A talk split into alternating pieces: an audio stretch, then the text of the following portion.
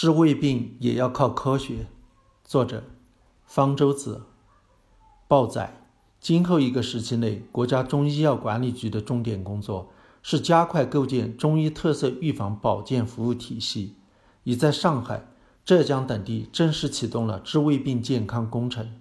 据称，治胃病是中医的独特优势，在治胃病中，中医的服务对象将由病人为主，拓展为病人。亚健康人和健康人，服务范围由医疗为主，拓展到医疗、预防、保健、养生、康复等各领域。治胃病一语出自《黄帝内经》的《素问·四气调神大论》，原文是：“是故圣人不治已病，治未病；不治已乱，治未乱，此之谓也。夫病已成而后药之，乱已成而后治之，譬有口而穿井。”斗而助追，不亦晚乎？意思是，圣人不治疗已发生的疾病，只治疗未发生的疾病。如果等疾病发作了再治疗，就太晚了。只防不治，这可算是在治不好病时的一个很好的借口。现在的中医把不治已病、治未病去头留尾，只剩了个治未病，不知还想不想治已病？如果还治已病，按《黄帝内经》的说法。层次太低了，算不上圣人的。现在的中医不说不治已病，把治未病解释成防重于治，这可算不上中医的独特优势。西方早有谚语：“预防胜于治疗，一分预防相当于十分治疗”，都是这个意思。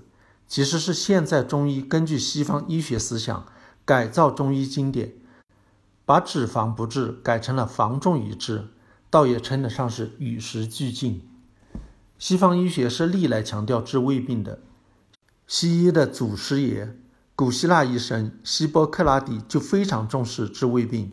他注意到气候、食物、职业这些外界因素能够引起疾病，因此提倡通过恰当的饮食、休息和锻炼，让疾病自然痊愈并保持健康，尽量少用药物。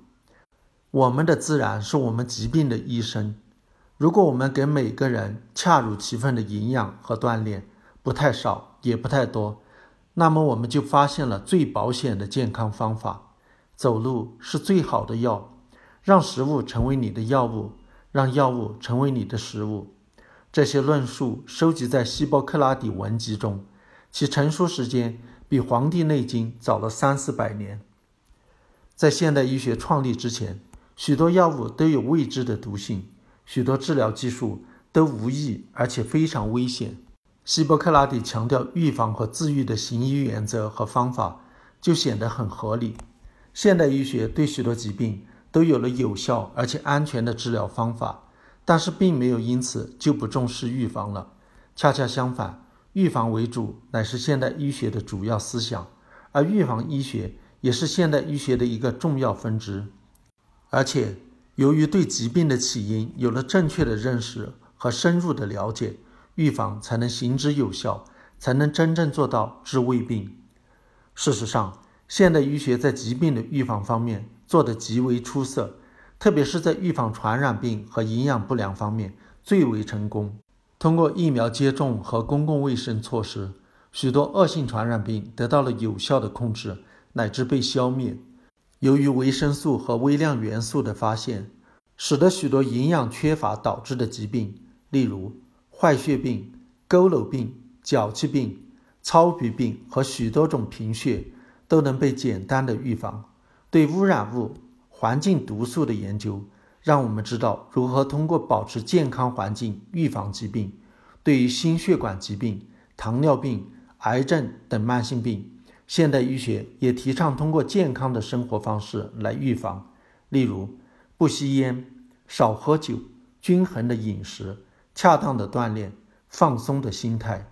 由于有了准确的诊断技术，对于这些慢性病能够早发现、早治疗，从而提高了治愈率或者避免进一步的恶化。在理论上，预防医学也形成了一套完备的体系，例如。对疾病的预防被分成三个层次。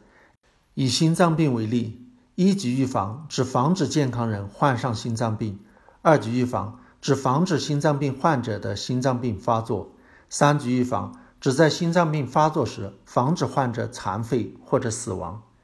现代医学具有如此系统、全面、有效的疾病预防理论和方法，绝不是传统医学简单的一句治胃病或者几句空泛的论述所能相提并论的。治胃病作为一种治疗思想是可取的，但是有这样的思想是一回事，能否做到是另一回事。首先要知道真正的病因何在，才能真正去预防，而只有现代医学才能做到这一点。传统医学对真正的病因几乎都一无所知，如何能够做到治胃病？不了解疾病的机理，不经过科学的检验，不仅不能真正做到治胃病，而且还可能把胃病给治成了乙病。例如，许多号称能有病治病、没病强身的传统补药，都含有毒副作用较大的重金属、草药，服用它们不仅不能强身，反而能够引起慢性中毒。有些人提倡治胃病，则是因为知道没法再用治乙病糊弄人了，所以给自己找一条出路。明明你是健康人，非说你是亚健康，这是只有中国才有的新名词，需要他来给治一治。反正没一个客观标准，难以验证有病没病、健不健康、治疗的效果如何，由他说了算。这种动机和手段与推销假保健品没什么区别。这样的治胃病，其实该叫做骗胃病。